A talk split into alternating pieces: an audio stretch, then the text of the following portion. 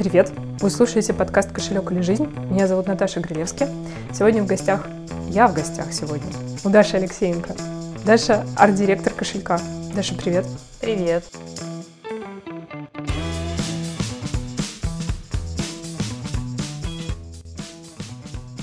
Ты росла в Краснодаре? Да, на юге. Да, я не, не была в Краснодаре, но была в Пятигорске, в Кисловодске, в Ессентуках. Это все рядом. И я помню, что моим самым ярким впечатлением стали овощи и фрукты. Потому что это совершенно другой вкус, ты как будто бы ешь э, концентрат. И еще я помню точно, что когда мы купили зелень на рынке, мне показалось, что это просто запах нишевой парфюмерии. Она настолько сильная, насыщенная. В Питере такого вообще никогда не бывает. Вот это мои самые яркие впечатления. У тебя, наверное, их значительно больше. Какие они? Да, потому что ты была в Пятигорске, mm-hmm. вот, и там меньше казаков. Мои яркие, да, впечатления. Это, конечно же, ну да, солнце, фрукты, овощи, которые действительно по вкусу как концентрат того же самого помидора, огурца или там петрушка. Ну и да, плюс казаки. Ну, я выросла в Краснодаре, это юг, это Кубань, говорят, на Кубани. Вот, и это очень хорошее место, считаю его лучшим местом на земле. На самом деле всегда рада туда вернуться, как и в а, саму культуру, так и в погоду. А, юг России прекрасное место, рекомендую тебе туда съездить. Тем более там открылся парк Галицкого. Mm-hmm. Я считаю, что это прям Который мега... вообще парк Краснодар по официальной ну, версии. Да, по официальной версии, да. Но его все называют парком Галицкого, потому что он его сделал на свои деньги, со своим mm-hmm. проектом. Он там занял в каком-то году, года два назад, по-моему, на какой-то выставке там девятое место в мире, как самый лучший парк. Mm-hmm. И поэтому, когда все говорят в Москве, там типа Зарядье, когда да. его построили, это да, вообще да. не сравнится. Это было это... и там, и там. Да, это mm-hmm. просто вот Зарядье, это какая-то там 0,1 часть от парка Галицкий. То есть туда реально можно приехать только, чтобы посмотреть на парк вот. Галицкий, да, просто... поесть фруктов да. и посмотреть на казаков. Если... Слушай, а казаки-то они разбойники даже? Да, такой сложный вопрос. Я не хочу, чтобы меня закидали камнями, если кто-то послушает это с юга. Но сейчас да. Но в целом, наверное, у них такая культура была. Они же и были наемниками, которые там охраняли э, ту часть э, России от там турецких э, нападков. Вот, поэтому, в принципе, у них это в крови, да, они все очень живые. Э, могут, да, поразбойничать, если нужно, там, могут тебе шашкой помахать. Ну, в моем детстве, по крайней мере, такого было, да, когда там какие-нибудь казаки своей тусовкой тусуются, что-то не поделили, вытащили шашку, помахали, усы всем срезали и пошли дальше пить самогон. А у тебя кровь есть? Естественно. Да, я могу просто немножко рассказать про свою семью, потому что мой папа, он а, с Кубани, он там потомственный казак, там его предки из Запорожья, потом они переселились на юг, вот, поэтому у него вся такая семья очень казачья, ну, как бы, собственно, вот и люди на юге, они все вот с этим отражением казачества идут, то есть они такие все очень яркие, mm-hmm. прямые, бойкие, то есть если это вкусно, то это вкусно на сто процентов, если это любовь, то это до конца пока не пройдет, вот, поэтому, э, да, есть эта кровь, и как это, ну, в этой культуре я росла, так как я росла на Кубани, вот, но моя мама, она кореянка, вот, и поэтому такая смесь восточной культуры и жаркого казачества, вот, в общем, в, в такой парадигме было мое детство. Наверное, если бы мама была бы тоже казачкой, было бы, наверное, совсем по-другому. Вот, в том плане, что э, мамино восточное как бы, спокойствие, оно да, компенсировало, да, этот пылкий заряд э, казачьего характера. Да. А твой отец художник? Да, мой отец художник, но на самом деле все, э, ну, я рассказываю, что мой отец художник, но на самом деле мои родители художники, то есть мама ага, тоже художник. Ага. Просто угу. папа, он как-то больше вошел э, в профессиональное развитие, вот, то есть он так активно участвовал. То есть для художника же ведь важно не только там сидеть, писать картины круглосуточно и типа все, значит, ты художник. Нет, то есть он как бы занимался больше своим имиджем, то есть он участвовал во всех выставках, там вступил в союз художников, угу. то есть периодически там у него были какие-то персональные выставки, вот. А мама, она тоже художник, у нее тоже художественное образование, у них у всех по два образования художественных. И она как-то просто больше пошла в семью, то есть настроя детей в семье. И как-то так, она была менеджером папы. Но плюс, как бы при всем при этом, она тоже дописала какие-то свои картины и сейчас тоже пишет. Ну, профессия родителей повлияла на твой выбор профессиональной деятельности? Да. В какой степени? Да, на сто процентов, потому что когда ты в этом растешь, и мне нравилось то, чем занимаются мои родители, мне хотелось заниматься тем же, а, мне, в принципе, как бы э, нравится искусство, потому что да. я с этим живу с детства, mm-hmm. и ничего другого я, ну, как бы не, не представляла, чем бы я могла заниматься. У меня есть две старшие сестры, на них тоже было направлено давление, что они должны стать художниками. Око вот, искусства. Да, око искусства. Но они в целом э, как бы выбрали не прямой вид искусства, живопись, чем занимались мои родители, а ну, работает сейчас в таких смежных сферах. То есть у меня сестра, она театральный продюсер, а старшая сестра, она а, там какую-то часть жизни она занималась финансами, а сейчас а, они с мужем у них очень своя компания по оформлению мероприятий. Я не помню себя, чтобы я не держала там в руках карандаш, кисть, там блокнот или еще что-то. То есть такое просто было мое времяпрепровождение абсолютно стандартное. Uh-huh. То есть мне кажется, пока там дети собирали какие-то конструкторы, то есть я помню, что я захотела конструктор, по-моему, мне было же лет 12, uh-huh. когда появился Лего, потому что до этого мне не нужно было абсолютно ничего, мне нужны были только краски, карандаш и ручка или пластилин. Ну и Всё, школа. И это, ну и школа, да. да. Я имею в виду школа изобразительная, как это называется? Художка. Художка, да, но э, у меня немножко была другая художка, потому что у папы была мастерская, mm-hmm. и я просто приходила к папе, и мы вместе рисовали. Mm-hmm. То есть, потому что папа, он находился все время в таком перманентном состоянии, когда он работает. Ну, работает для него это он пишет э, или рисует э, картины. Вот, я просто садилась рядом, и мы с ним рисовали. Было очень прикольно, потому что папа запускал там свой граммофон такой ручной, то есть он да. собирал винтажные всякие штуки, антиквариат. Вот, он там, значит, на такой ручке заводил этот граммофон, у него были специальные пластинки, и мы там слушали какой-нибудь, типа, там, Риорита или mm-hmm. там речь Николая II, но такой монархист, да, такой, типа, пытался меня врастить в это состояние начала 20 века, типа, вот, посмотри, как было прикольно.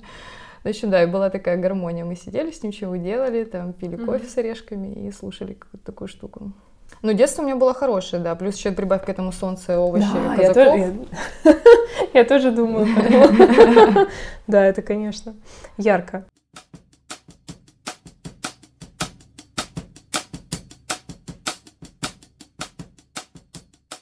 Давай поговорим тогда про дизайн и про искусство. Давай. Дизайн — это твоя профессия.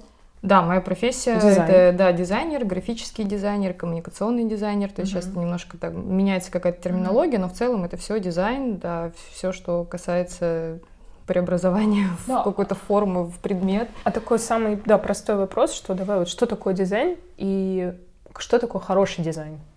Вопрос не самый простой. Такой дизайн можно, наверное, да. как-то. Ну нет, это я могу, да, ответить, то есть это не сложно, просто на эту тему, мне кажется, можно говорить просто очень долго, да. и еще в том плане, что сейчас э, дизайн, он очень разносторонний, то есть он как древо разросся, то есть раньше там понятие дизайн было одно, сейчас оно уже другое, но все равно какая-то некая константа остается, по которой ты ориентируешься, там чем бы ты ни занимался, промышленный, графический, там UX, там веб, это все функция. Угу. То есть дизайн это в первую очередь не про красоту, потому что многие думают, что дизайнеры это те, которые просто сидят и рисуют красивые картинки. Но это такое немножко поверхностное понятие, вот, потому что да, мы рисуем красивые картинки, но без э, там какого-то анализа э, функций mm. и э, просто анализа данных. То есть из чего складывается эта картинка? Это функциональность, анализ и эстетика. Ну, хороший дизайн, значит, чем более он функциональный, и что да. эстетичный? А эстетика это спор, субъективно? Эстетика и привлекательность понятие субъективное, но есть как бы все равно какое-то а, некая точка, которая заставляет mm-hmm. тебя понять, это как бы хорошо или это плохо. То есть, когда твой глаз фиксируется, и ты на этом как бы задумываешься, значит, как бы это хороший дизайн. Но в первую очередь дизайн это, да, про а, удобство. То есть хороший дизайн это когда у тебя есть э, совокупность хорошего, то есть удобства и привлекательности. Ну, то есть, mm-hmm. и это относится точно так же ко всему. Это относится к мебели, то есть промышленный дизайн, да, да. да, веб. То есть, когда тебе удобно, и при этом тебе приятно на это смотреть, тебе приятно этим пользоваться. Потом мне первый приходит мысль, это все-таки больше привести какой-то пример из промышленного дизайна. Да, предметы. Да, да там, типа тот же самый Dyson, а, фен Dyson. Да. да. То есть ты его берешь, то есть там все продумано от и до, то есть начиная от коробки, как ты его распаковываешь, да. насколько он удобно лежит у тебя в руке, то есть они же продумали, то есть что, что у них вся тяжесть не вот в этой штуке, которая сушит, а именно она в ручке, и, соответственно, она немножко тяжелее, что гораздо удобнее, нежели когда ты держишь там легкую ручку, и при этом у тебя вся тяжесть уходит вот в этот конус, который сушит. И при этом у них продумано все до мелочей, то есть, как я уже уже сказала, ты получаешь эту коробку, и ты уже в предвкушении. То есть вот это красивый дизайн, если мы сейчас говорим именно про эстетику.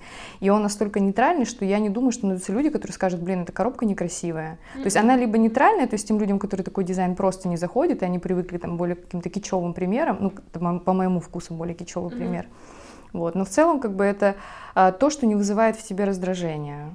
То есть либо это вызывает в тебе какие-то приятные эмоции, которые это, это близко тебе, тому человеку, который близок такой минимализм, такая фактура, там материал, они же все подобрали, то есть у них там есть одна упаковка, потом вторая, которая отличается да. по фактуре. Коврик. Да, и ты еще плюс открываешь, там mm-hmm. у тебя еще какая-то третья идет история, то есть и каждый раз ты такой думаешь, вау, я трогаю шершавое, гладко, и потом я беру этот материал в руку, который как тачкавер, то есть он максимально тактильный. Вот. А есть э, люди, которые, ну, как бы, которым это, допустим, не близко, но при этом это и не вызывает у них там какого-то фу, это что гладкое, да, отторжение.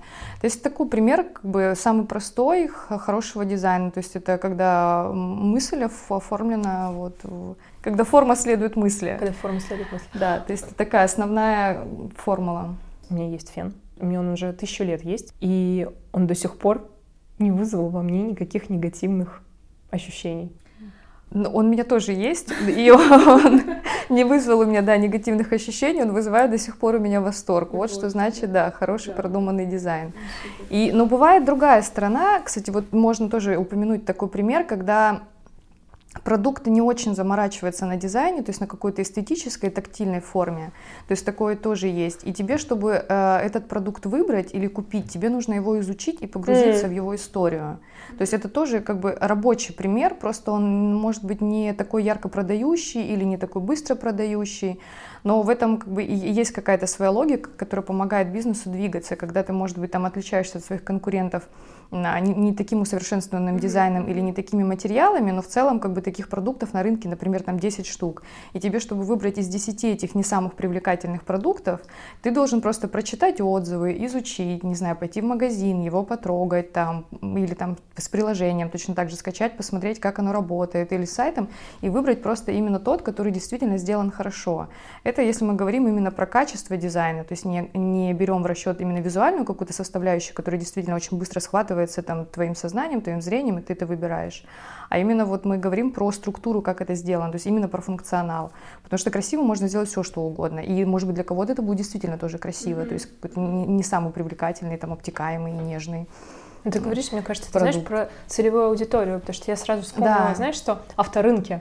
Я не часто бывала на авторынках, мне кажется, только вот раза два. А там просто мужчины, они роются там в каких-то, не знаю, этих ларьках, смотрятся, в ларьках все ломится, висит, все обвешено какими-то запчастями, объявлениями, текстами. И они им же нравится это. То есть у них это прямо хобби. Да, здесь очень важно, ну, действительно, э, понять, какая у тебя целевая аудитория, и ты можешь как бы просто работает на две целевые аудитории. Mm-hmm. Просто, например, там тот же самый Dyson или Apple, у них одна целевая аудитория, то есть они не будут разбираться, что там, как работает, они просто пойдут и купят, потому что, да, это привлекательно, ну, там куча описания на сайте, им этого достаточно, главное, чтобы, типа, это вот было очень хорошо, лежало у тебя в руке и при этом как бы закрывало твои эстетические потребности. А другие продукты, которые, может быть, не такие привлекательные, они, да, рассчитаны просто на людей, которым, например, просто хочется погрузиться, вообще mm-hmm. понять этот продукт как он сделан, что это такое. И они изучают и уже выбирают, исходя из таких технических да. данных. Это, это все... я. Я люблю Dyson. Э, да, тут я могу тебя поддержать, но в целом нет, я, конечно, тоже стараюсь всегда. Но это если, э, ну, погрузиться и понять, что это, но просто потому что, наверное, как бы ну, у меня такой склад, то есть мне ну нравится да. изучить. Вот. Но в любом случае, да, я куплю Dyson, но поизучаю еще другие продукты, просто чтобы понять, как это работает. Но это вот сейчас примерно с, с, именно с предметами, но это все как бы перекладывается, такая же модель. И, и на, на среду, например?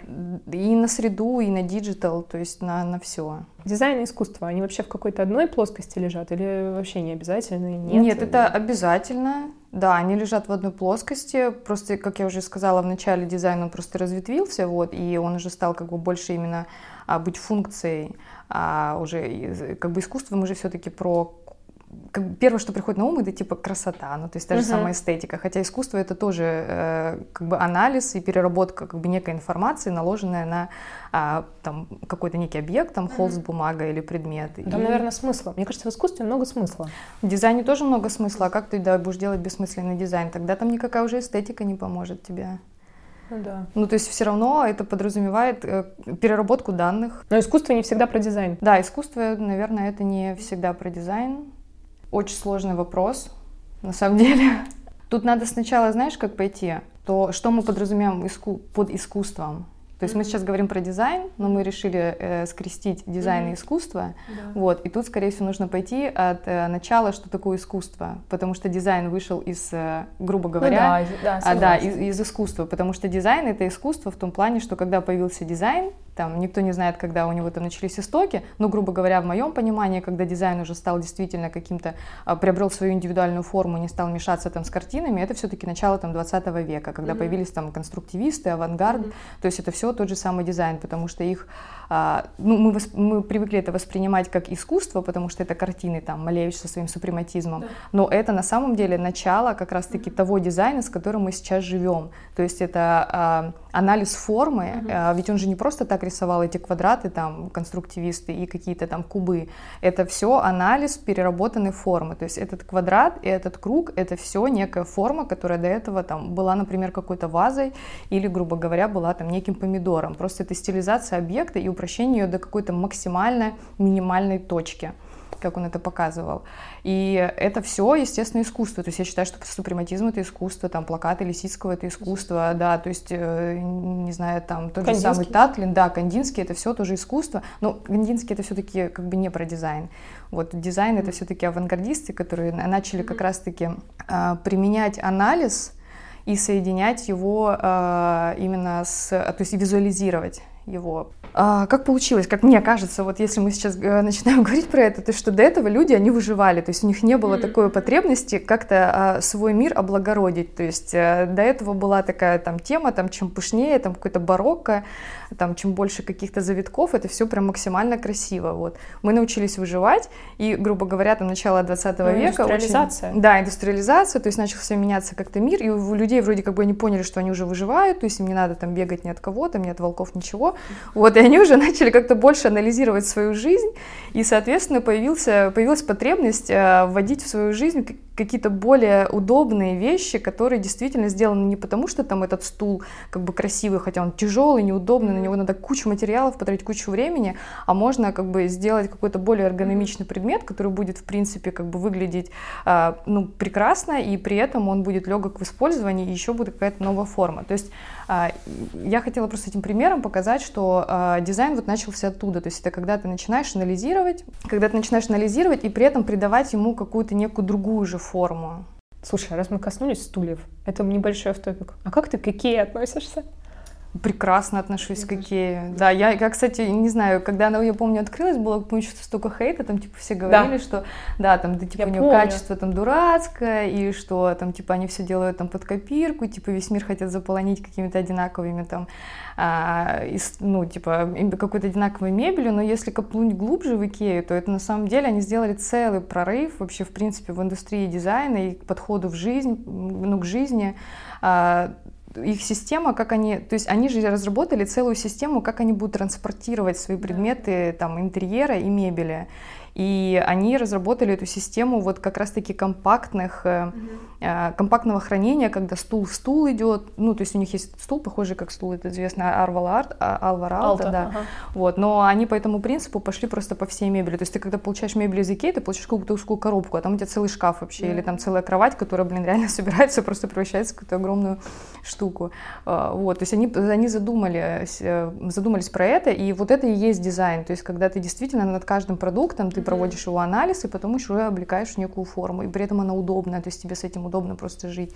А Икея помогал э, как раз-таки в разработке э, транспортировки и упаковки мебели. Очень известный дизайнер Виктор э, Папанек, вот, у него есть книга очень хорошая, мне кажется, такая прям, ну, как библия для дизайнеров, она для всех абсолютно, это дизайн для реального мира. Uh-huh очень интересная, но мне, по крайней мере, было ее сложно читать, хотя я на самом деле там читал кучу отзывов, там кто-то говорил, что ее проглотил за одну ночь. Не знаю, как он так... Всегда есть такие люди, да? Смог, да. Я, Они я... воспитывают у нас фома. Да, это, это действительно, да, так, потому что когда я ее читала, то мне просто хотелось как бы каждую страницу, каждый тезис просто тут же погуглить, посмотреть и больше изучить. Вот, может быть, я себе как-то поверхностно это прошла то, наверное, я бы тоже за одну ночь прочитала. В общем, он, да, помогал э, в дизайне как раз-таки э, вот, удобного функционального дизайна в Икее. Mm-hmm. А, и даже, по-моему, там что-то с мебелью он делал. Но я сейчас не могу точно сказать, но, в принципе, как бы, то есть э, их работа... Э, так, не подожди. То есть... Э, миссия Икеи, да, и философия Икеи, это все основано на дизайне. Угу. Вот поэтому я к Икее хорошо отношусь. Ну, как бы у меня, конечно, есть какие-то свои к ним там претензии, но в целом э, сама, нет. Да, сама философия и то, на чем она строилась, мне очень импонирует. То есть, в принципе, так любой бизнес можно приложить их модели делать. Главное, в Икее против стрелочек не ходить, да? Я люблю, кстати, так делать, там потеряться и три часа просто бродить, рассматривая, чтобы не упустить ничего. Ну, это да, может быть неудобно, но в целом это не страшно, можно ходить может. проверенно. Ну да, окей, миссия, я бы хотела еще от себя сказать, что мне кажется, это вообще вкус и насмотренность воспитывать.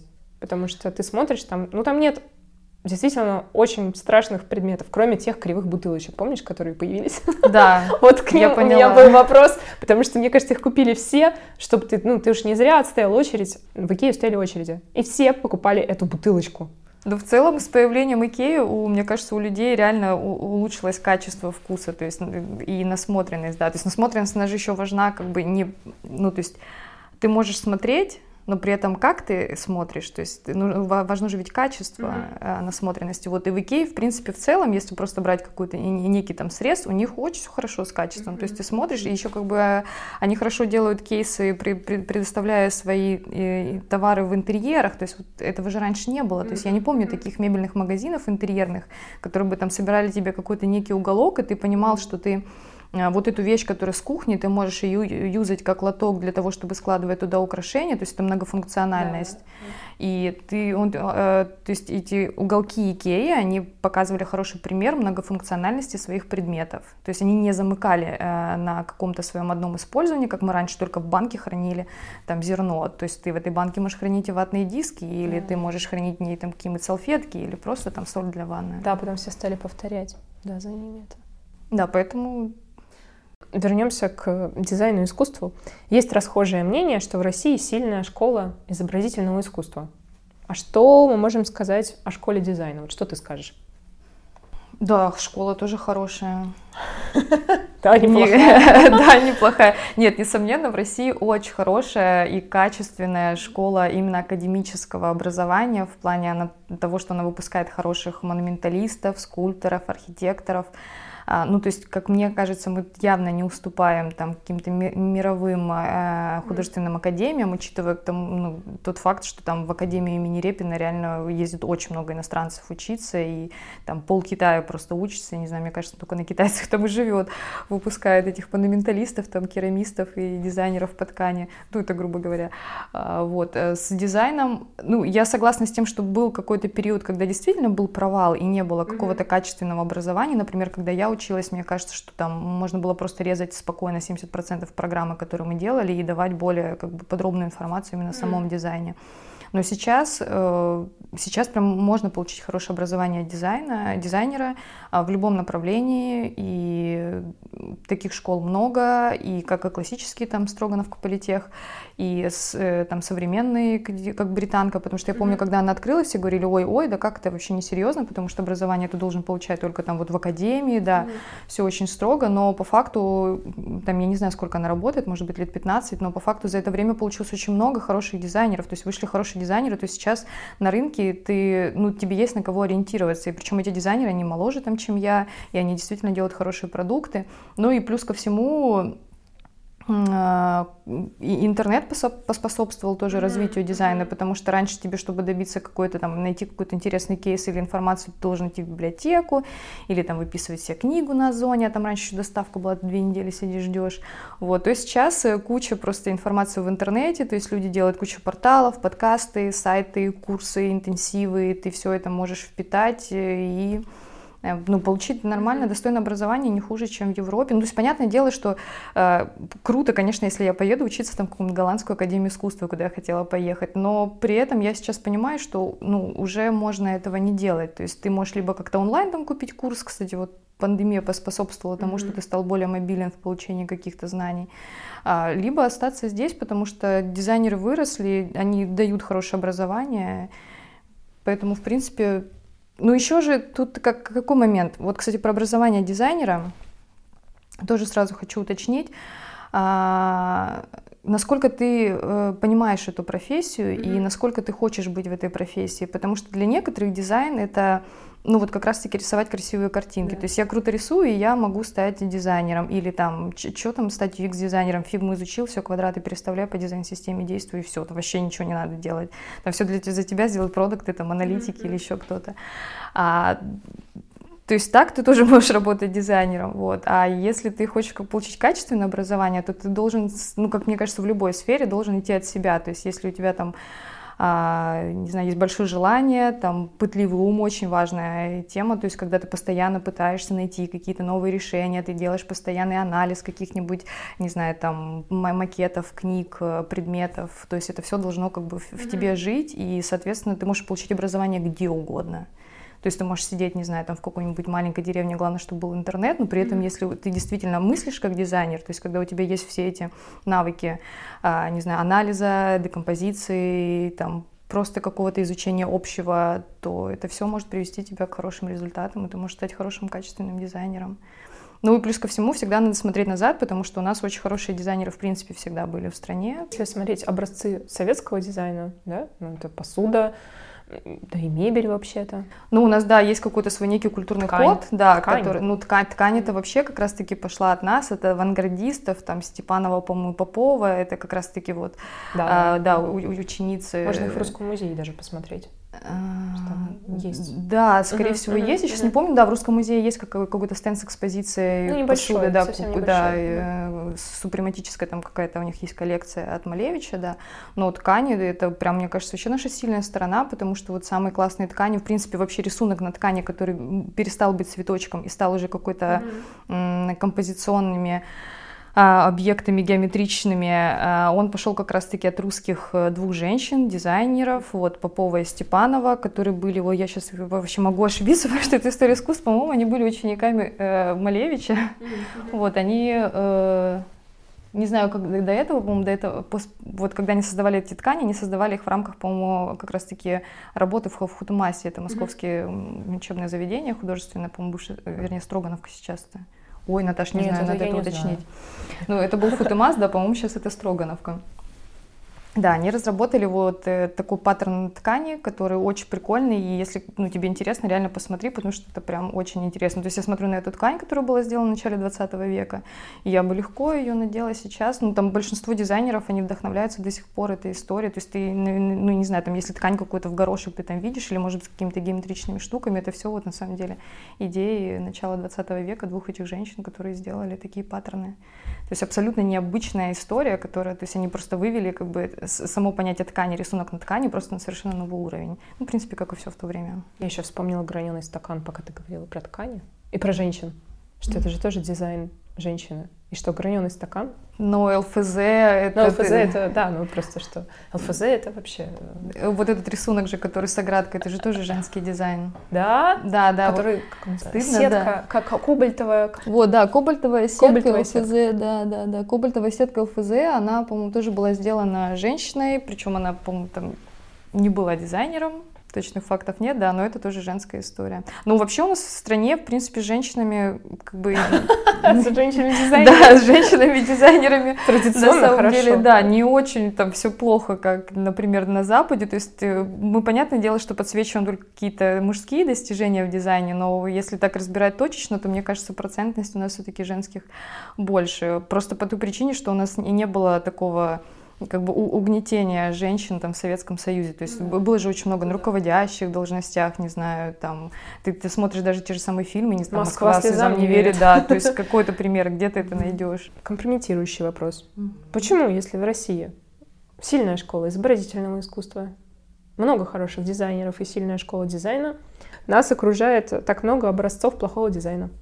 Я думала над этим вопросом, у меня mm-hmm. есть некоторые мысли по э, этой теме, и они немножко глобальные, вернее, не немножко, и они будут глобальные, mm-hmm. вот, потому что здесь все-таки нужно разбираться не там во вкусах э, людей, а от чего это пошло. А пошло, как мне кажется, это от того, что мы просто не делаем на это упор, так как мы все-таки страна, э, которой там победила во Второй мировой войне, мы очень большая страна, и у нас просто как бы мы не направляли те ресурсы, которые можно было бы направить там, на развитие искусства, там, его поддержание, и постоянно, ну, то есть выходить просто на этой волне, как в начале 20 века, чем мы славились а мы направили свои ресурсы на там, танки, оружие, mm-hmm. защиту, и просто не было ни у кого такой задачи поддерживать это. Ну, то есть э, у нас оно никуда не исчезло, ни искусство, ни дизайн, то есть мы все это время с этим и жили, просто мы на этом не фиксировали, потому что это не то, что поможет нам выжить, если на нас снова нападут.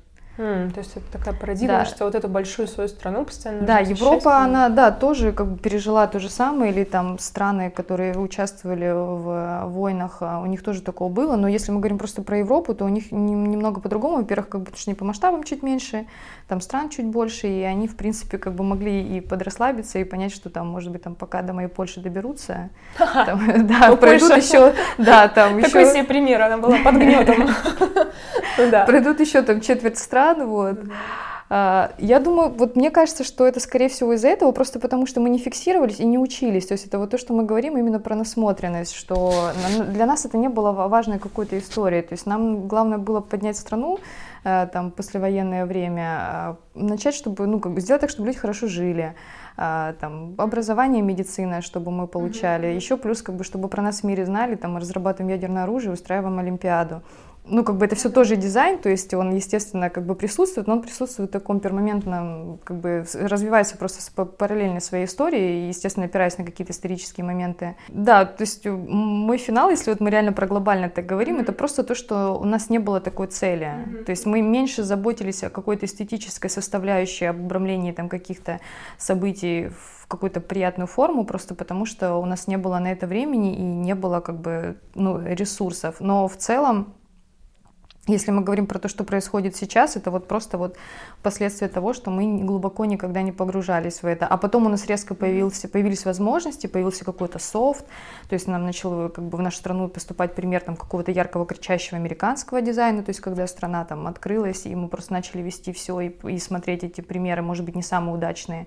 А, так и как бы получилось, ну, то есть мы получали это накопленные визуальные знания и просто пытались повторить. Вот. Но в целом это на самом деле во всем мире, то есть почему такой дизайн или там не такой, это же тоже все от аудитории. То есть ты если повесишь какую-то красивую там вывеску в спальном районе там ткани от Людмилы, ну она не будет работать. Ну, то есть человек просто подумает, то есть та целевая аудитория, которая должна использовать этот, mm-hmm. ходить в этот магазин, да, она подумает, что ткани от Людмилы, они очень дорогие. То есть я вот лучше пойду там вот в дом быта, привычный, который абсолютно мне со своим названием, и куплю там кусок ткани. Хотя на самом деле ткани от Людмилы, они могут быть, ну, дешевле, чем дом быта. И и все, то есть это вот как бы та аудитория, на которую мы работаем. Но от этого как бы никуда не деться, то есть если ты как бы хочешь, чтобы везде была такая полная эстетика, то это, скорее всего, нужно вот действительно менять как бы образ мышления людей, образ жизни людей, то есть для тебя, ну, просто должны сформироваться другие привычки. То есть, скорее всего, мы уже такое поколение, которое, наверное, будем ходить за тканями в дом э, тканей от Людмилы с хорошим дизайном. Не знаю, мне рядом с домом что-то вроде Талия Натальи, вот что-то вот такое называется магазин. Я уверена, что там пользуется это популярностью. В моем доме, да, салон красоты пляж, он очень успешный. Я каждый раз хожу, да, там смотрю, очень много людей сидит, хотя при этом ну, там, вывеска с этой пальмой. Да, я видела сейчас да. что. То есть это не самый лучший пример дизайна, но это вот просто как бы пример как раз-таки э, хорошей функции, просто не обрамленной в привлекательную форму. Ты снисходительно к этому дизайну? Ну, не то, что я снисходительная, просто понимаю, но как по-другому, то есть... Э, Ненавидеть? Ну, нет, я, конечно... У меня, да, нет, у меня такой нет категоричности, то есть я, конечно, там говорю фу, вот, но в целом это же работает, то есть Конечно, моя миссия там как дизайнера, и там в начале, не знаю, там, когда я была дизайнером, я думаю, сейчас я как сделаю самый красивый дизайн, он просто будет по всему, по всей стране, буду там диктовать, не знаю, показывать, что такое хороший вкус или еще что-то, но это очень быстро как бы все притупляется, просто когда ты понимаешь, как это работает. Ну, mm-hmm. то есть это вот когда ты поверхностно рассуждаешь про это. Это что... максимализм юношеский проходит или как? Ну и это тоже, да, как во всем, да. Но в целом есть хорошие примеры, там какие-то кейсы. Я знаю, например, что в Австрии ты не можешь повесить там какую-то, да, да выставку, ой, выставку, вывеску mm-hmm. какую-то яркую, потому что там у каждого там дистрикта есть свой какой-то гайдбук, mm-hmm. и mm-hmm. ты должен, да, действовать только по нему. То есть у них там даже плакаты, афиши с актерами, ну или там с какими-то концертами, они не могут быть повешены вот такие, как у нас там вешают, знаешь, такой там супер заблюренный Киркоров, да, на фоне там э, блесток и э, парада у них такого нет. То есть ты можешь такую афишу повесить, но она висит там на каком-то концертном зале, то есть mm-hmm. в определенном месте, но в целом по городу у них есть свой гайдбук для каждого района, и при, при этом у них есть какая-то сезонная история с цветами, uh, у них есть uh, шрифты, mm-hmm. uh, у них есть, да, у них есть шрифты, то есть цвета, некий color блок, но они хорошо подошли к этому заморочились. И какая-то комиссия, которая проверяет эти все визуальные элементы. Да, да, да, то есть у них это все есть. То же самое там с дорожными знаками, ну вообще в принципе совсем. Но это просто вот э, у, у них, видимо, как бы было время, ресурсы на такую задачу, они просто к ней подошли, они ее разработали, потому что они в целом как-то более шире, наверное, смотрят на свою страну и свой город, там на, на Вену, это Вене, я не знаю, как в других городах, если у них такая история или нет. Вот, но просто у них было, были на это ресурсы, они решили заморочиться. У нас в Москве сейчас на самом деле то же самое более-менее происходит. То есть там, по крайней мере, хотя бы стали ну вот дорожные знаки менять и там какую-то среду городскую делать, и уже стали подходить к этому более осознанно, mm-hmm. то есть не чисто инженерия, а вот именно как бы чтобы это была совокупность, и, то есть проводить какой-то анализ, потому что, например, такие знаки большие, они не нужны, потому что, например, этот большой знак стопа или пешехода, он, например, там не очень хорошо вписывается там в общий вид улицы, потому что это историческая часть города, mm-hmm. и она должна как бы внести свою функцию, когда, когда у тебя стоит на одном столбе там шесть знаков, там метр на метр, mm-hmm. там пешеход, там это как эта штука называется, там светофор. Да, то есть это все как бы просто создает городской шум. Но чтобы это прям по всей стране прошло, наверное, это такой сложный вопрос. Мы же очень большая территория. Есть ли какая-то плюс-минус универсальная формула, как сделать продукт красивым? Ну, есть, да, есть, есть просто какая-то основная константа, это вот как по которой... С Австрией, получается. Да, ты действуешь, ну, есть, да, это как-то пропорции, композиции, mm-hmm там приятные глазу э, цвета, может быть, формы, но при этом плюс еще как бы у тебя должна быть идея. А вот э, как ты относишься к популярным фразе, что о вкусах не спорят? Безвкусица, она это понятие субъективное или все-таки нет? Если говорить в целом, то да. это понятие, конечно же, не субъективное, потому что есть трэш, трешачок прям вообще такой, вот, а есть просто какие-то спорные моменты. А, но я... Как в этих спорах участвовать про без... безвкусно это предмет но это нет? когда вот прям совсем, э, когда нет аргументов, когда, вернее, есть аргументы. То есть, когда ты можешь действительно привести четкий аргумент, почему это а, угу. плохо.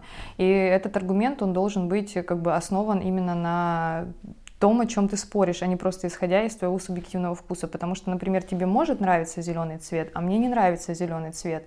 И ты не можешь сказать, что вот эта коробка зеленого цвета, она как бы... Безвкусица. Да, безвкусица. Она что могу? Но она... Ну, ты можешь со мной поспорить, мы можем просто с тобой поспорить в таком контексте, что эта зеленая коробка, это, допустим, там какой-то новогодний подарок. То есть ты всегда должен учитывать контекст, mm-hmm. где mm-hmm. она а, при каких обстоятельствах. Как с любой она... информацией. Да, как с любой информацией, да, mm-hmm. вот в том-то все и дело, что большинство как бы думает, что дизайн это вот реально просто про красивость, чтобы сделать тебе там какое-то приятное, но если мы начинаем, начинаем разбираться, почему это, как это сделано, для чего это, а, как это будет использоваться, то на самом деле у тебя просто меньше остается аргументов называть это некрасивым. Это если мы сейчас говорим именно про какие-то проекты, там, продукты, вот, но если мы не говорим именно про, вы, про вывеску там «Дом ткани» от Людмилы, Италии Натальи. Да, и да, да. То есть там, конечно, у тебя аргументов просто нет. Кстати, я вспомнила, знаешь, про современный дизайн. Я была в Стамбуле, в Музее современного искусства. У меня очень тяжелое было впечатление, настроение. И вообще я очень много чего, конечно, не поняла. Очень важен был контекст. А я его не знала для искусства еще очень важен контекст, как также, наверное, для споров о вкусах. Ну, потому что, да, незнание, как бы, что это, когда ты видишь просто в отрыве там от текста, например, если ты там делаешь какой-то имидж, ты рисуешь там какое-то поддерживающее изображение, но при этом у тебя нет какого-то смыслового контента, ну, контекста, ты, ну, тебе сложно будет просто как-то, ну, сделать какое-то свое мнение об этом, хорошая это иллюстрация или плохая. Mm-hmm. Или точно так же, там, не знаю, про приложение или там веб-сайт. То есть ты когда не понимаешь, что это, ты, естественно, можешь сказать, это говно. Угу. Можно говорить такое Можно. Слово? Да. Вот, а когда ты погружаешься в это, то ты понимаешь, что да нет, это все даже вполне отлично, это удобно, юзабельно, красиво, да, это подходит, да, мне дало это настроение. Вот поэтому как бы универсальная формула есть, это вот просто какие-то академический набор, э, без которого ты не можешь справиться, то есть это композиция, там, форма, и плюс еще там какие-то, ну, если мы говорим про цвета, какие-то цвета, которые могут ассоциироваться с этим продуктом, вот, но в целом дальше уже просто это сама вот mm-hmm. сам продукт, насколько его философия близка к тому, что он отражает.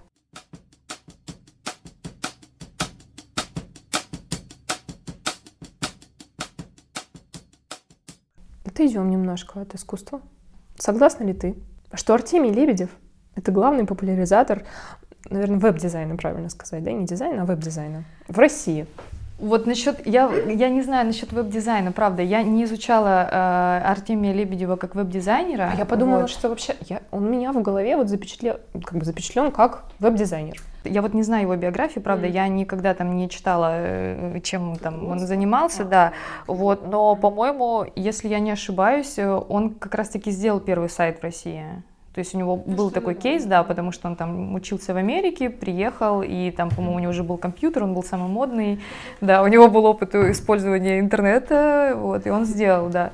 Но поэтому про веб-дизайн я не знаю, но, наверное, как-то он так и стал, наверное, да, делать какие-то веб-проекты, а потом просто перешел в графический дизайн. Но я в целом э, к Артемию Лебедеву отношусь хорошо, несмотря на то, что его все там дизайн-сообщество хейтит, да, и, да, в принципе, да. да мне, все... кстати, мне не ясен этот хейт, поэтому я этот вопрос задаю. Я, я не, не согласна практически с большинством его проектов, то есть они все вызывают у меня вопросы, то есть тут даже не субъективная какая-то история, но э, я, по крайней мере, рада, что есть такой человек, как Артемий Лебедев, mm-hmm. потому что он популяризировал, в принципе, понятие дизайн mm-hmm. в нашем постсоветском пространстве, и на самом деле спроси любого человека, не знаю, это моя мама, мою маму, ей 72 года, что такое дизайн, она скажет, это Артемий Лебедев. Mm-hmm. То есть на самом деле, как бы он просто дал вообще, в принципе, этому слову новую жизнь, то есть люди стали знать, что такое дизайн, даже самые его там провальные разные кейсы, которые там Джон Федор, да, все хейтит, или то, что он там, оказывается, два года клепал логотипы нейросетью, это тоже все хороший кейс, это просто говорит о том, что у нас есть дизайн, люди знают, что такое дизайн, про него пишут в обычных газетах, там, в тех СМИ, которые люди там в жизни не знали, что такое слово дизайн,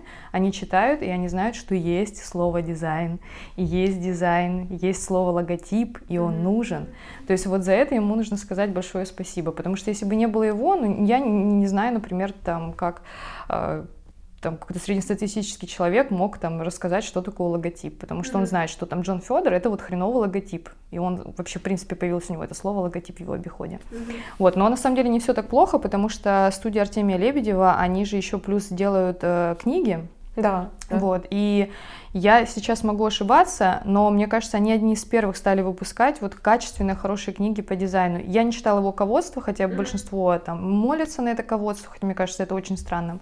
А, ну, хоть но я, я не читала. Да, я не читала, но в целом, да, мне кажется, есть до этого было просто куча книг, действительно, которые можно читать, и они, ну, скорее всего, несут примерно ту же самую историю, только такие писали более авторитетные э, дизайнеры. А, но он реанимировал очень много хороших книг. То есть он, в принципе, вел, как бы, стал людям продавать э, за хорошо заверстанную, приятную книгу, которую ты открываешь, и она, ну, ее просто приятно держать в руках. А, вот. И ему еще большое спасибо, прям такой еще какая-то ода любви, э, да, Лебедеву, хотя, честно, я вообще, я даже не смотрю его канал на YouTube, хотя раньше я там что-то смотрела, потому что у него такой не меняющийся тембр голоса, да, и да, ты, когда его слушаешь, ты просто входишь в какой-то... Да, транс, и такой можешь сидеть спокойно заниматься своими делами, вот, хотя при этом он говорит какую-то фигню. А, э, нет, просто он в 2000, по-моему, 2012 году переиздал и дополнил книгу э, Леонид Проненко. Это очень известный наш российский шрифтовик. Он вообще из Краснодара, и он преподавал там до самой своей смерти в Краснодарском э, государственном университете. Вот, это шрифтовой дизайнер. Он э, очень известный во всем мире. При этом он почему-то практически совсем неизвестен у нас в России. То есть у нас в России всем преподавали там Яна Чихальда, все его книги. То есть это считалось такой прям каноническая история. То есть если ты шрифтовик, то все, вот там, начиная с Яна Чихальда, там какие-то модульные сетки, еще что-то. Вот, но при этом мы почему-то забыли про Проненко Леонида, а, который там он победитель международных э, всяких выставок mm-hmm. шрифтовых, то еще в советское время, то есть он даже выезжал там куда-то за границу. Ой, сейчас вот этот факт не, не знаю. В общем, он победитель, да, а, международных шрифтовых выставок. Вот, он очень много сделал для кириллицы, в принципе, ну, для развития кириллицы, для каллиграфии, и про него очень мало знали в России, пока Лебедев не выпустил, да, в 2012 году не перевыпустил эту книгу «Каллиграфия для всех». И он ее перевыпустил в очень хорошем э, формате, то есть в хорошем издании. Там он еще собрал э, российских каллиграфов, каллиграфов, то есть добавил еще плюс к его работам работы молодых э, каллиграфов. Вот. И это прям вообще очень круто, потому что у меня есть эта книга. Я была знакома с Проненко, он умер, кстати, вот два месяца назад всего, mm-hmm. то есть он на самом деле не, ну, там, не такой уж старый там был. Э, и я когда увидела вот это переизданное издание, ну, еще в 2012 году, я прям пришла вообще в восторг. То есть и она популярна, она продается, там ее уже стали рекомендовать, то есть и как бы то, что он сделал так, что про Проненко стали знать, по крайней мере, там спустя сколько лет. Mm-hmm. Это уже очень круто. Ну и в целом у него, да, есть некоторые издания, которые я покупаю, и они в очень хорошем качестве сделаны. А за какими людьми ты наблюдаешь в профессиональном сообществе? Да больше, наверное, за студиями, uh-huh. скорее смотрю, вот. Но в целом я смотрю вообще абсолютно на весь дизайн. Там, если особенно мне приходит какой-то еще полный, как сказать, творческий кризис, вот, я начинаю возвращаться к каким-то историческим uh-huh. тоже дизайнерам, вот. И, наверное, даже, может быть, я смотрю где-то 50 на 50. А, то есть старых дизайнеров и новых дизайнеров. Ну, новых это больше, скорее всего, студии, то есть я смотрю там всякие американских, европейских, не знаю, там Пентаграм, Ила, итальянская, очень мне очень нравится, кстати, прикольно, они такие работают с иллюстрациями, но это просто ближе а, к моей деятельности, потому что у меня все-таки больше иллюстративный дизайн mm-hmm. последние годы российских смотрю э, дизайнеров, там Супрематик, это который Лифанов, мне, кстати, ну, некоторые проекты у него прям реально очень крутые, это который в 2018 году сделал а, бренд России вот как раз-таки из, из э, супрематических и кубических а, объектов, то есть это на самом деле показало эту идентичность России, то есть до этого почему-то мне кажется, это как-то не было так освещено в массе. Вот, правда, насколько я знаю, его захейтили, но это был очень крутой кейс, и то есть это реально то, чем нам стоит гордиться за последние сто лет. Mm-hmm. Это то, что вот мы говорили до этого, что дизайн как раз-таки пошел от э, Кандинского mm-hmm. и авангардистов. А, вот, потом, не знаю, там Гурович тоже прикольный, ну, такой-то старый э, графический дизайнер наш, он делает, делал плакаты, по крайней мере, мне его, они очень нравятся, там, шрифтовых дизайнеров, Барбанелли очень люблю. Но он как бы делает больше Сейчас он уже как ментор, то есть у него есть своя студия, еще плюс ментор, поэтому я читаю все его каналы, там смотрю mm-hmm. все, все его записи, вот он, конечно, такой немножко бессознательный. Ну, то есть, и ты когда его слушаешь, то у него просто мысли скачут, не знаю, мне кажется, наверное, примерно так же, как у меня сейчас. Ты из одной точки в другую, в принципе, ты не получаешь никакого-то там прям максимально полезного контента, но его философия мне близка, такой православный этот дизайнер, он же там еще на, православие, по-моему, такой тронутый. Ну, там всякие ТГ-каналы, не знаю, дизайнеров, там всяких продуктовых. Там Горский раньше активно писал, это который был дизайн-директором, да. по-моему, да, в Яндексе. Сейчас он, потом, он потом был в Интеркоме, а потом еще куда-то сейчас на свою какую-то штуку открыл, пилок, что-то типа такого.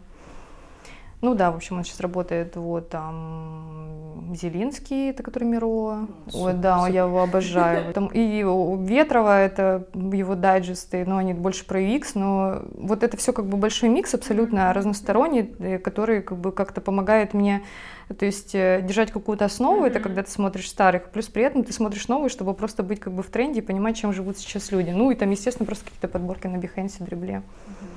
То есть это всего есть в моей жизни подкасты.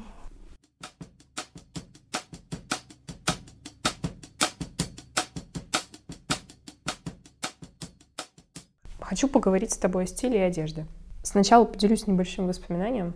В 2018 году кошелек еще был маленьким. Мы снимали квартиру. Помнишь, был квартирник, mm-hmm. пижамная вечеринка была. И была объявлена такая, было объявлено голосование шуточное. Там были разные номинации. И была номинация самого стильного человека, я помню. Я голосовала за тебя. Да, но так Благодарю. сложилось. Так сложилось, что у меня было больше, в итоге за меня проголосовало больше количество людей. И понятно, что это все было шуточное. Но я все равно подумала, что просто я одеваюсь проще, понятнее. У меня есть такие вот миленькие вещички. Поэтому так вышло, что голосов у меня оказалось больше. Но я бы, конечно, этот, на тот момент не было у меня вопросов, кто должен был взять этот, э, Даша, дипломчик. Вопрос, э, как ты бы описала свой стиль одежды?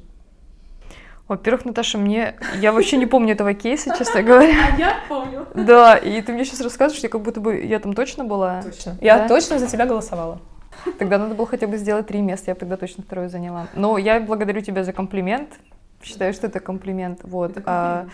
А, но я, честно, вот вообще без лукавства, я никогда не задумывалась о том, как я выгляжу или там как-то подбираю вот серьезно. Я, я не знаю, как описать свой стиль. Наверное, ну, такой просто комфортно. Учитывая, кстати, последние два года, что мы живем в пандемию, вот, и там у меня сократилось количество выходов из дома, а если оно и происходит, то это как бы в том, в чем я хожу дома вот, то, наверное, мне еще было сложнее описать. И, ну, мне, конечно, очень приятно, что ты сказала, но в целом я думаю, что если провести какой-то опрос вот э, в трех кофейнях, в которых я каждый день захожу, то, как видят меня баристы, да, я думаю, не очень сильно удивляться, удивятся. Вот этого, потому что они меня иногда, я просто сама иногда задумываюсь, я иду в кафе и думаю, блин, они в очередной раз увидят меня вот это в трениках, в этой шапке, там у меня есть куртка, ну, домашняя я называю, то есть это то, в чем я хожу по району, ну, чтобы там не, не надевать свои парадные вещи, вот, и я думаю, блин, они, наверное, конечно, совсем думают, что вот прям что-то странное вышло.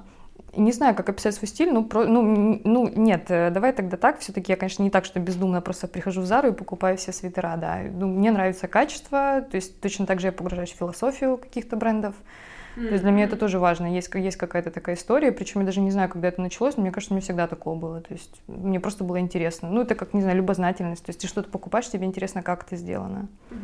То есть, когда ты уже начина, начал там зарабатывать э, сам, чтобы пойти купить себе что-то в Зару, вот, все равно даже в Заре у меня возникали мысли, как это, почему. То есть всегда читаю ярлыки. Ну и, в принципе, там просто какая-то ну, форма, может быть, нетипичная, наверное, больше меня привлечет, чем что-то такое базовое. Вот базовым я хожу за кофе. Ой, Даша, ты скромничаешь. Мне кажется, ты скромничаешь. Да нет, Наташа, что у меня свитера до джинсы. Никаких там деконструкций у меня не присутствует. Нет, мне кажется, просто, знаешь, как я анализировала тут, вот опять же, последние два года моих нерабочих а, свой гардероб, я подумала, что у меня вот э, в некоторые вещи в гардероб просто вписаны другой рукой. То есть вот не видно почерка. Ну, сейчас, может быть, что-то чуть-чуть у меня тоже изменилось. А вот у тебя ошибок не было. Я помню, мы как-то раз говорили тоже об одежде сыры пилявской. И рассказала, да, Даша не делает ошибок. Так что так. Ну ладно. Спасибо, э, благодарю. Да, хорошо. Ты думаешь о стиле или о моде? Ты вообще думаешь об этом?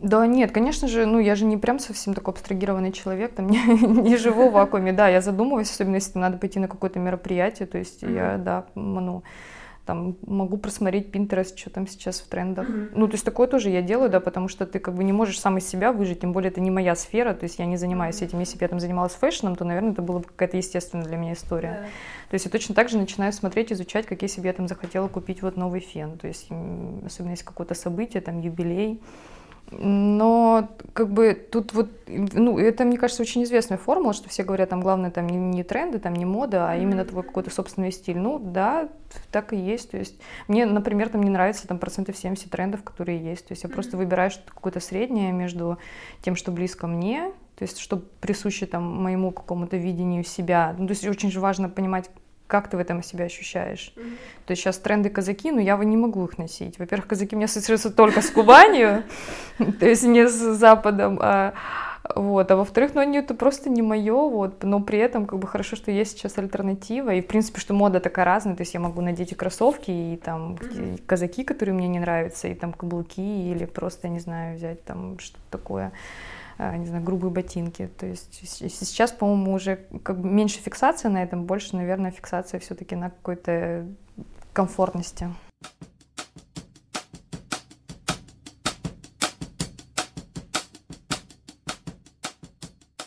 Перейдем к кошельку.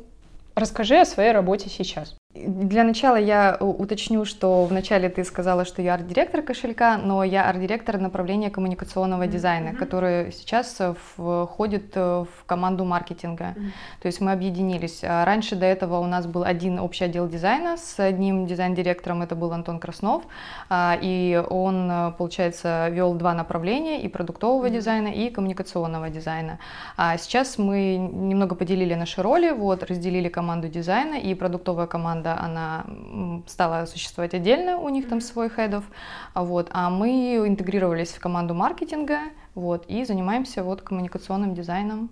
И я веду это направление э, дизайна. У меня в команде 7 человек, 7 дизайнеров э, разных направлений. То есть есть графические дизайнеры, иллюстраторы, есть э, motion дизайнер, веб-дизайнер, и есть еще, я называю эту позицию digital дизайнер. Это девочка, которая ведет все партнерские материалы у нас в приложении. То есть она и как бы сделала гайды для партнерских материалов. В общем-то, ну, такая интересная работа. Ну, как построена у вас работа? Вот, например, там, делегирование задач, постановка задач? Все задачи нам формируют, то есть какие-то общие основные задачи у нас формирует отдел маркетинга, то есть там mm-hmm. разные юниты вместе с командой CVM тоже мы с ними пересекаемся, ну и продуктовый дизайн тоже. Но по большей части это вот, конечно, у нас идут задачи от маркетинга, они формируют для нас задачи, а, мы их получаем, разбираем, а, брифуемся, там, если что-то очень сложное, то проводим какие-то общие встречи, вот, делаем ну, берем в работу, сначала делаем какие-то, может быть, скетчи обсуждения, вот, потом уже тоже это все обсуждаем. Mm-hmm. Если нужно, подключаем снова менеджеров из э, маркетинга, и потом уже да, переходим к какому-то выполнению финального дизайна макета, и там уже внутри сам дизайн между собой правим и в итоге финальный вариант показываем. Вот, но в целом я бы еще хотела сказать, что, может быть, для многих это будет откровение, что мы работаем так, вот, потому что я думаю, что процентов 90 человек, вернее, процентов 90 в компании, наверное, думают, что мы рисуем только котиков. Да, но это не так. На самом деле наши процессы немножко сложнее. То есть наши процессы в дизайне, они примерно точно такие же, как и в любом абсолютно другом отделе. Вот, потому что есть такое ошибочное мнение, что э, мы дизайнеры, мы постоянно в каком-то творческом поиске. Ходим, пьем кофе, рисуем котиков, вот, и при этом там можем пошутить или а еще экраны что-то. рисуют собственно, другое. Да, да, продукт, Филиппа. да, да, да, продукт рисуют продуктовые дизайнеры, ну, то есть mm-hmm. они его делают, и мы в это направление как бы не погружаемся, то есть мы делаем только какие-то части, ну, естественно, мы не можем там сделать часть, не знаю, там какую-то всего флоу, то есть это тоже mm-hmm. мы, конечно, всегда обсуждаем. Mm-hmm. Не ну, только мы... котики. Нет, не только котики, да. Хотя он очень всем нравится. Мне каждый раз все говорят там побольше котиков, но в целом, как я уже и говорила, если мы говорим в целом про дизайн, то это все-таки не про котиков и не про эстетику. Это больше именно про какой-то такой функциональный подход а, к чему-либо. Несмотря на то, что там мы можем как может многим показаться, делаем что-то такое простое, типа какую-то иллюстрацию, вот, но даже сама иллюстрация, mm-hmm. она тоже не делается просто так, что я выпила кофе, там подождала, пока ко мне придет муза, и там быстро что-то накидала. Нет, это так не работает. То есть все равно там процентов 50 это занимает какой-то там мыслительный процесс, то есть ты докручиваешь эту мысль. Uh-huh. Это не всегда получается просто по той причине, что у нас иногда действительно не хватает времени, так как мы продуктовая команда, и нам, ну, у нас есть какие-то свои э, сроки, и мы, ну, там может накладываться там даже какие-то проекты один на другой, но в целом подход всегда такой. Uh-huh. Ну, то есть реально как в любой другой, в любом другом юните. Uh-huh. А можно ли и нужно ли дизайнерам ставить цели? Вот, например, я говорю о квартальном планировании, там, о годовом. Или достаточно только задач? Ну, я сейчас немножко уточню, что, что mm-hmm. такое цели. Просто, э... Ну, например, там компания какое-то время работала по ОК, я называла ОКР, mm-hmm. там Key Results, надо было вот это все формулировать на квартал. Или там по KPI, скажем. Mm-hmm. Было ли такое в дизайне? как бы вот прям каких-то KPI, в которые мы можем, это же все что-то мерится там, mm-hmm. метриками, цифрами, для дизайнера, наверное, это сложно. Mm-hmm. Да, если это как бы подбивать в целом там про там качество и количество выполненной работы, то, наверное, да, такое как бы можно как-то подбить. То есть мы ставим себе цели. Но если ты говоришь именно про внутреннее развитие самого дизайнера именно в компании, то, наверное, вот такого... Ну, как у отдела. То есть у отдела ну, есть цели, которые продукт, например, спускает, там, бизнес. Но вот ваших внутренние, какие-то внутренние-внутренние вы не делаете, потому что вы все равно поддерживаете, да. ну, являете... Да, угу. да, но в целом у нас есть, конечно же, свои цели, мы ставим себе задачи, они как бы общие, относятся, ну, э, э, относятся соотносится с целями компании, то есть мы всегда там прописываем, обсуждаем, с Ярославом или там с другими командами, кто ставит, потому что это помогает просто нам ориентироваться вообще в принципе. Ну, то есть это важно и понимать какой-то там роудмэп наших задач, которые есть. То есть мы просто, ну, это в конце концов нужно для того, чтобы как-то формировать какие-то свои сроки для работы. Mm-hmm. Вот, ну и в целом, как бы, чтобы ты просто понимал, видел этот роудмэп и понимал, куда движется компания и какие у нас, в принципе, как бы есть цели, то есть общие. То есть просто в вакууме сидеть, там, получать задачу и ее выполнять, ну, наверное, нет. Mm-hmm. Тоже вопрос про кошелек, но такой очень общий. Что бы ты пожелала кошельку? Не болеть. Быть здоровым, да? Да, быть здоровым, чтобы все были здоровы. Ну, в принципе, у нас все для этого есть. Мы отлично там работаем на удаленке. Классно, кстати, что нас перевели. Мы не стали там, знаешь, как-то, я не знаю, там какие-то государственные компании там, да, типа выходите. нет, да, выходите там или еще что-то. Вот, там у нас есть занятия спортом, что тоже очень круто. Мне кажется, это как бы полезно для общей атмосферы. Угу. Вот, ну, в целом, да, не болеть, но продолжать делать продукт. Мне, правда, искренне очень нравится наше приложение, мне нравится наша компания, то есть эм, ну, если говорить в общем, я бы там реально советовала приходить к нам работать. К тому же у нас сейчас открыта вакансия моушен дизайнера, графического дизайнера, да. Uh-huh. Так что в целом, ну вот да, наверное, не болеть, такое, такое да, пенское пожелание, так как бабушка там мне обычно раньше звонила, там, ну, самое главное, не болеть и сессию сдать. Ну, вот так, uh-huh. да, типа, uh-huh. сдавать, да, все э, спринты э, и не болеть.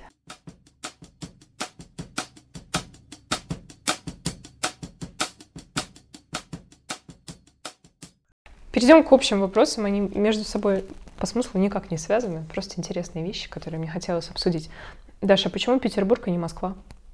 Да вообще случайно. Я просто при... я впервые приехала в Питер в 25 лет. Вообще никогда не мечтала здесь жить. И до 25 лет я даже не думала, что я могу приехать в Петербург. То есть я была везде, в Европе, не знаю, везде ездила, но Питер это была какая-то просто последняя точка, куда я просто попала случайно, потому что я не знала, куда мне улететь там на Новый год, и mm-hmm. я просто приехала, тут же познакомилась со своим мужем, тут же мы поженились, да. и, и все, да, то есть это заняло там месяц, наверное. Это в тебе, наверное, э, э, э, кровь казака заговорила. Ты сказала, что уж если любить, то до, до конца, да, пока пока не разлюбишь. Ну, да, в общем, это просто такой выбор, как бы, ситуативный был, и причем даже когда там мне мой муж предложил там через три дня выйти замуж, и я согласилась, я ему говорю, мы едем в Краснодар. Он сказал, да, окей, хорошо, мы поедем в Краснодар, но у него просто род такой деятельности, как бы, ну, он режиссер, в Краснодаре там режиссеры, ну, правда, не нужны, разве что там парад казаков снимать, ну, я такая шучу, там есть работа, у меня есть друзья, которые работают там в медиа, то есть там есть нормальная работа. Ну, на тот период, там, 2000 каком, я не помню же, Э, правда, не помню, в 2012 по году, mm-hmm. да, он просто не нашел работы, я подумала, ну, блин, ладно, перееду тогда в Питер, и сейчас можем всегда вернуться обратно. Но так и осталось, и мне, кстати, Питер очень понравился, то есть я реально не понимала, почему я там до 25 лет не была здесь. Mm-hmm. То есть это очень странно, хотя, в принципе, в моей семье все очень любят Питер, у меня здесь две сестры учились, mm-hmm.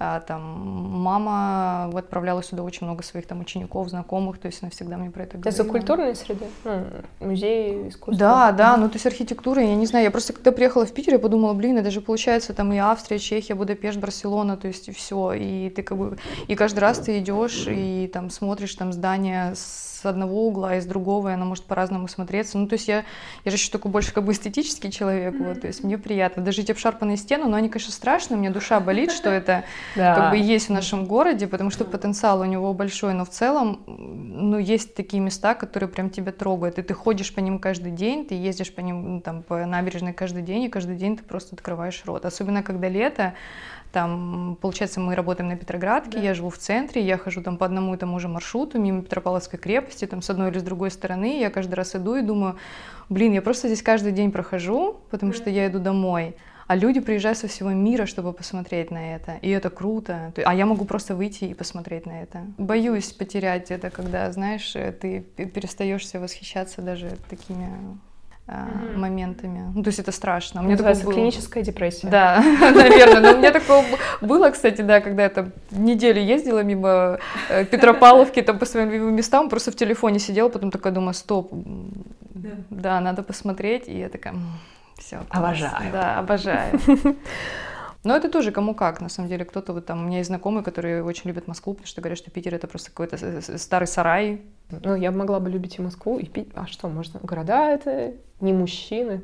А в Краснодаре как классно. На самом деле, наверное, кто-то и мужчин многих любит. Да, мужья, привет. Есть ли вещи, которыми ты вдохновляешься?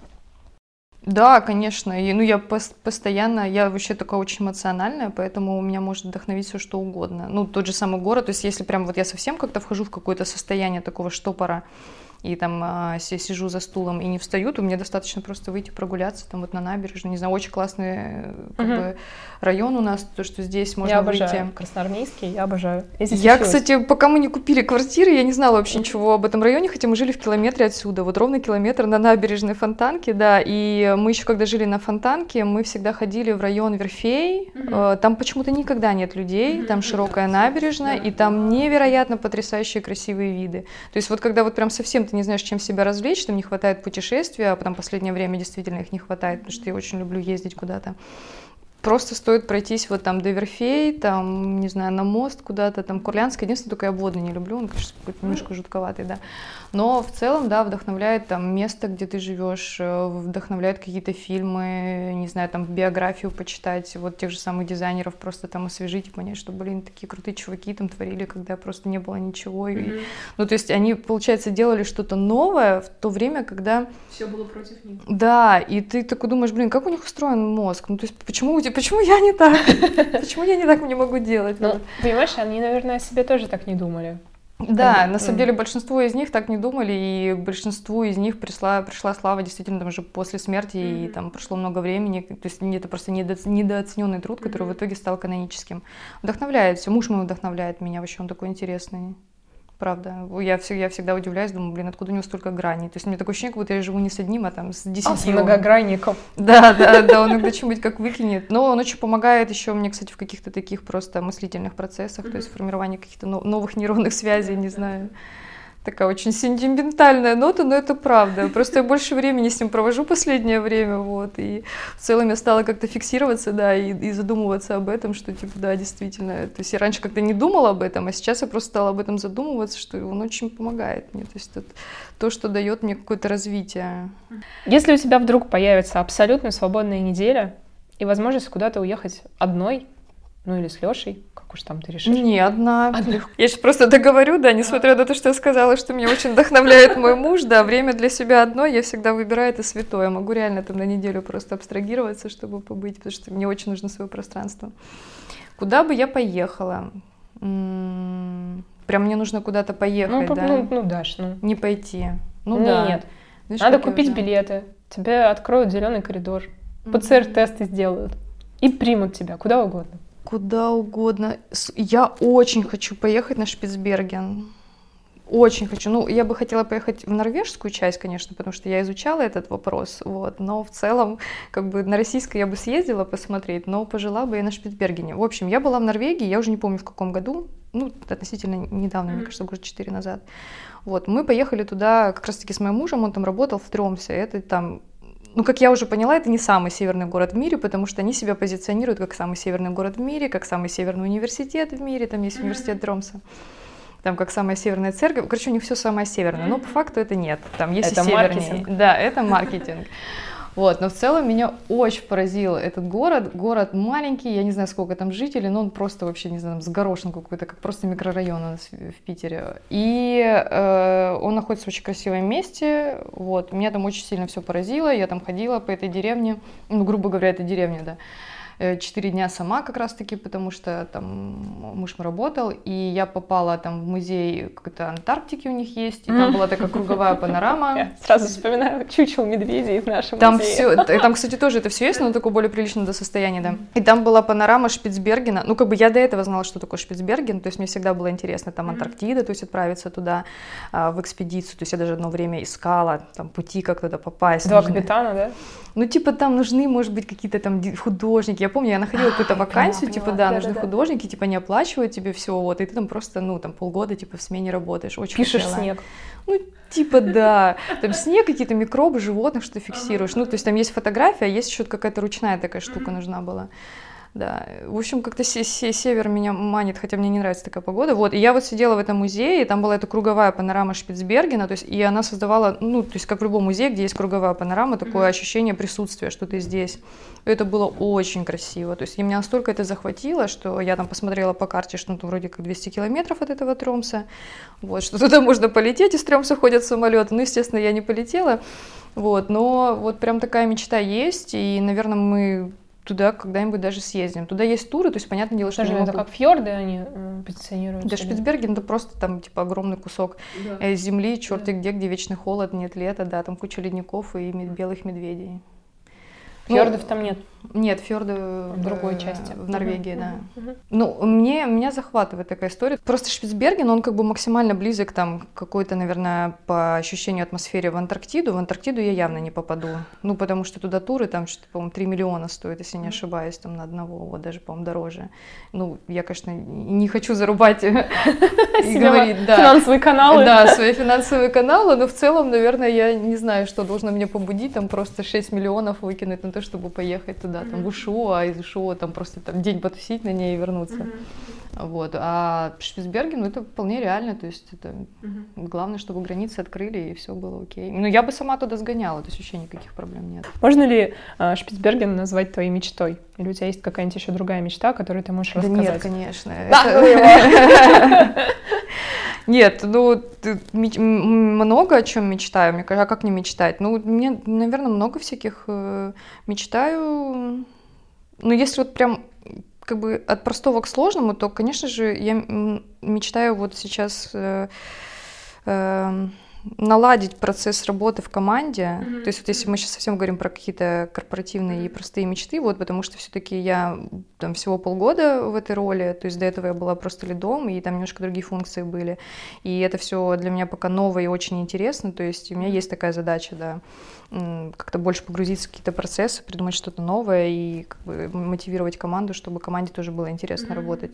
А, ну, там вторая мечта — это там, естественно, чтобы мои родители все были живы, вот, но в целом, так если глобально, то в целом как-то прожить интересную жизнь, да, вот как глобальная мечта, просто чтобы вот не потерять э, какого-то интереса и э, э, видеть какие-то новые вещи. То есть, и причем эти новые вещи, они могут быть абсолютно как бы, то есть как путешествие, mm-hmm. просто какая-то бытовая история, не знаю, там что-то даже какой-то хороший фильм посмотреть. То есть, так обычно человеческая мечта просто вот оставаться всегда mm-hmm. в каком-то настроении получения какой-то интересной информации, что ли так. Ну, продолжает вопрос, а что тебя делает счастливой? Вкусная еда, хорошо проведенные выходные. Да, на самом деле это как бы смешно, но это так и есть. Обожаю вкусно поесть, всякие сладости или какую-нибудь там этническую еду там разную. Да, очень люблю проводить там время со своими друзьями. Прям, ну, они меня, кстати, тоже вот вдохновляют, если говорить, да. То есть они все абсолютно разные, но я смотрю на них, блин, они такие там классные и вообще, то есть и интересные. Еще у каждого своя какая-то жизненная позиция, и это прям прикольно. То есть людьми вдохновляешься еще, получается? Да, ну обязательно. А вот на самом деле как бы не вдохновляться людьми, это... Ну, меня, мне вообще нравятся люди, которые вот прям, ну, такие классные, то есть которые прям вот чего-то такое сделали, и вроде бы как бы это не глобально, но я вот все равно люблю восхищаться, что люди вот что-то делают. Mm-hmm. То есть мне нравятся такие деятельные и, не знаю, там всегда ищущие, наверное, что-то люди. У меня все. Я тебя очень благодарю за разговор. Спасибо. спасибо. И тебе большое спасибо, что позвала меня. Надеюсь, что будет интересно.